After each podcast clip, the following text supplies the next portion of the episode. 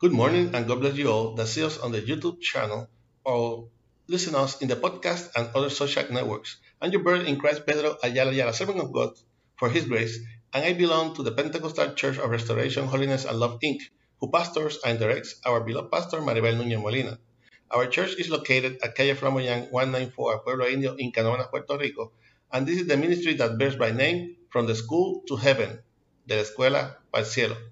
We will be using the Holy Bible app that you can get free of charge on both Android platform and the App Store. The verse of the day is in the second book of Corinthians 12:9. The second book to the Corinthians 12:9. This is the International Standard Version and reads like this. The powerfully word of God is read in the name of the Father, the Son, and the Holy Spirit. Amen. But he has told me, My grace is all you need because my power is perfect in weakness.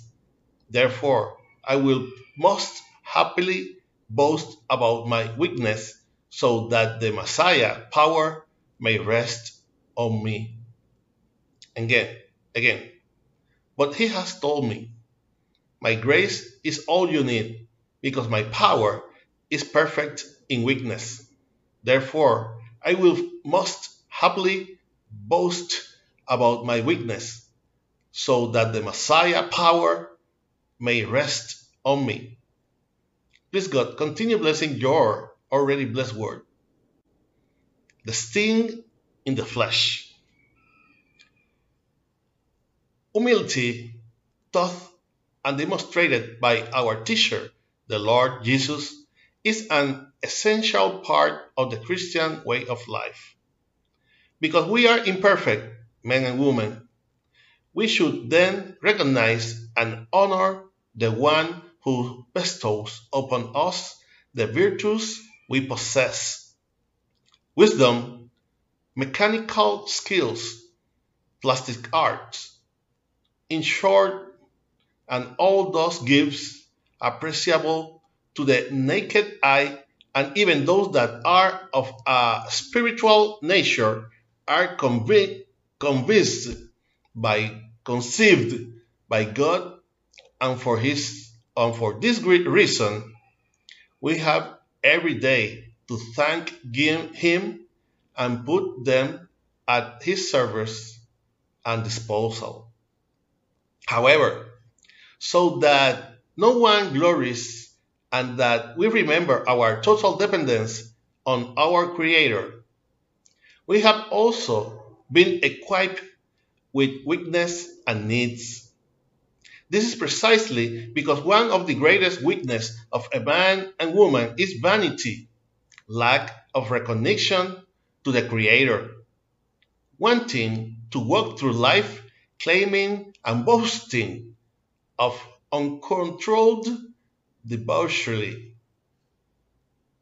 But when the time comes of need, when we have reached bottom, when we cannot with our strength and find no way out or answer to that which aligns us when we see ourselves in a tiny as a tiny drop of water in the midst of a storm and go to heavenly father with humility of heart and with the certainty that from him is the absolute absolute power over all things is when we will see the answer our prompt help.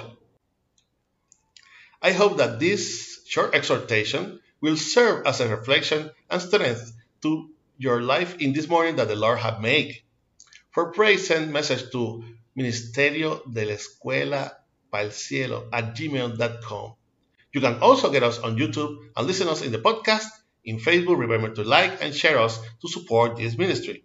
If you have not already did, subscribe to this, to this minister, to this channel, where from Monday to Friday, we will give what we have received by grace. This was your brother in Christ, Pedro Ayala Ayala, and we will see each other in the next year if Christ has not come to seek us as a church yet.